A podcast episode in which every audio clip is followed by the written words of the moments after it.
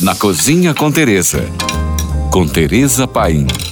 Hoje vamos falar de abóboras. Hum, elas amam, adoram festas. Símbolo do outono, amuleto para espantar maus espíritos e personagem de conto de fadas, a moranga é sem dúvida a mais famosa de todas as abóboras. E olha que são muitas variedades pelo mundo afora. Cabochá, delicata, mini abóbora, bolota, japonesa, turbante e até abóbora comum. No Brasil, usamos no café da manhã do sertanejo e também fazemos doce de abóbora com coco, que é um dos ícones da doçaria mineira. Parente dos pepinos, das abobrinhas e dos melões, tecnicamente, abóboras são frutos.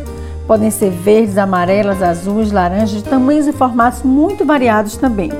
De origem americana, ela tem papel fundamental nas comemorações do Dia de Ação de Graças, seja como purê ou como recheio de tortas mas ela é também a grande estrela das festas de Halloween, que hoje é comemorado em muitos países fora da América do Norte. Suas sementes são comestíveis e antigamente eram usadas como vermífugos. Hoje ganhou uma torra com sal e é bem apreciada pelo público fit. Eu adoro sementes de abóboras com shoyu ou com cocaminos, que é bem mais saudável. Dá também para fazer chips usando um mandolim, aquele equipamento que lhe permite fazer fatias finas e depois você frita ele em óleo bem quente. O que você nunca deve fazer com abóbora é cozinhar ela em água abundante e depois descartar a água. Bem melhor é fazer no vapor ou simplesmente assar. Quer saber? Dá para saltear também na frigideira, basta fazer pedaços finos. Mas hoje eu vou lançar um desafio para vocês. Vou listar aqui uma série de ingredientes que harmonizam com a abóbora e quero que vocês criem suas próprias receitas. Depois posta no Instagram e me marca.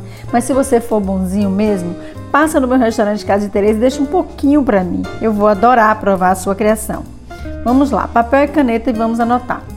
Carne suína, em geral in natura, bacon, noz moscada, alecrim, queijos azuis, castanha, noz pecan, cogumelos, o mais variado possível, pimentas, sálvia, gengibre, limão e até a canela. Eu fico aqui esperando essa criação. Beijos e por hoje é só. Mais dicas, me siga no Instagram, arroba Tereza Paim. Ou se você tem alguma pergunta, mande para nós. Fique agora com nossa deliciosa programação GFM.